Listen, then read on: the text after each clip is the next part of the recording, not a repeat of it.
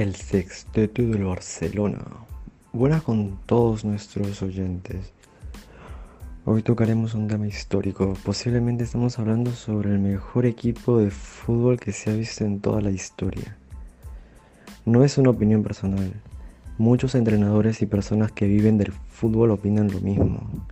Nos remontamos a finales de 2008, donde el FC Barcelona venía ofreciendo una de sus dos peores temporadas. Un club histórico que no ganaba ningún título hace dos temporadas. Se tuvieron que tomar medidas urgentes. El presidente de aquel entonces, Joan Laporta, tomó una de las decisiones más difíciles y polémicas que se recuerden en la historia de la entidad. Puso en el cargo de entrenador a Josep Guardiola en aquel entonces un entrenador con muy poca experiencia en ese cargo. Era claro que muchos recriminaron esta decisión, parecía una locura total y una falta de respeto. Era un técnico catalán y solamente había entrenado a juveniles en la tercera división de España.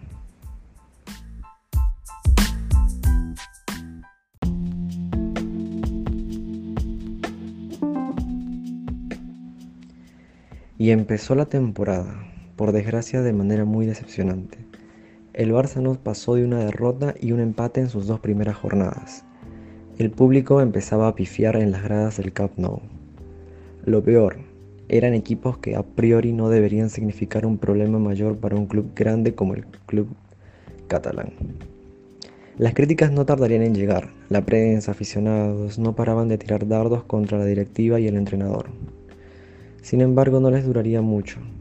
El Barça no tardó ni un partido más en demostrar todo su poderío futbolístico, consiguiendo nueve victorias consecutivas y situándose como primeros en la clasificación de la liga.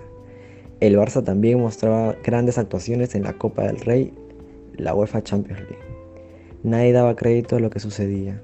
Los narradores, técnicos y aficionados de muchos clubes se enamoraron de la forma de jugar de aquel equipo. Nadie había visto algo similar parecía imposible quitarles el balón.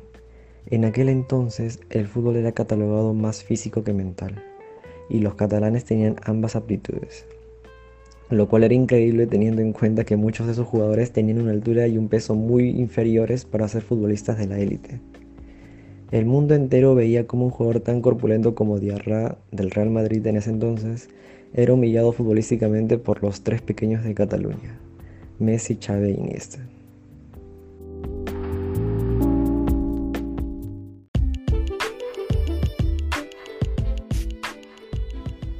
El Barcelona tendrá un año inolvidable consiguiendo primero el título de la Copa del Rey, seguido de la Liga Española, la UEFA Champions League y por último el Mundial de Clubes, teniendo como protagonistas a Messi y Pedro Rodríguez. Destacar que estos mismos jugadores venían de perderlo todo las dos temporadas pasadas, lo que habla muy bien de la labor técnica de Pep Guardiola. Otro aspecto en donde este equipo resaltó fue la increíble adaptación de sus jugadores provenientes de la Masía. Pero, ¿qué es exactamente la Masía? Bueno, es un centro formativo donde los culés empezaron su carrera futbolística.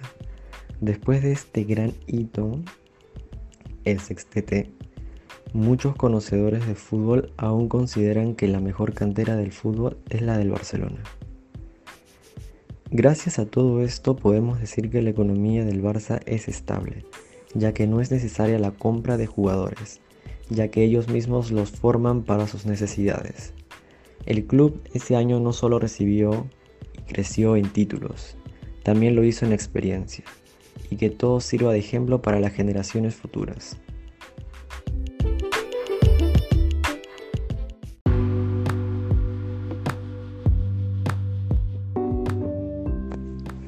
Actualmente ya el Barcelona solo es la sombra de lo que fue, pero siempre tienen un gran pasado de donde mirar y tratar de repetir lo que en aquella ocasión los hizo los dueños del mundo. Y no me refiero solo al fútbol, los catalanes destacaban en todas las disciplinas, volei, atletismo, balonpié, balonmano, fútbol, etc. Difícilmente hay un mejor ejemplo de lo que significa un club completo.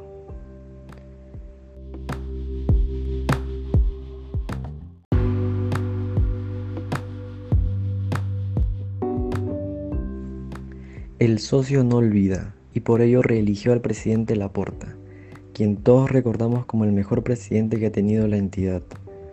Pero, ¿podrá repetir sus grandes acciones del pasado o solo fue un espejismo y ayuda de su consejero y buen amigo Johan Cruyff? Quien por cierto tiene una estatua en memoria de su nombre y su fallecimiento en las puertas del Camp Nou. Bueno, eso lo veremos en el futuro y en su gobierno de la duración de cinco años.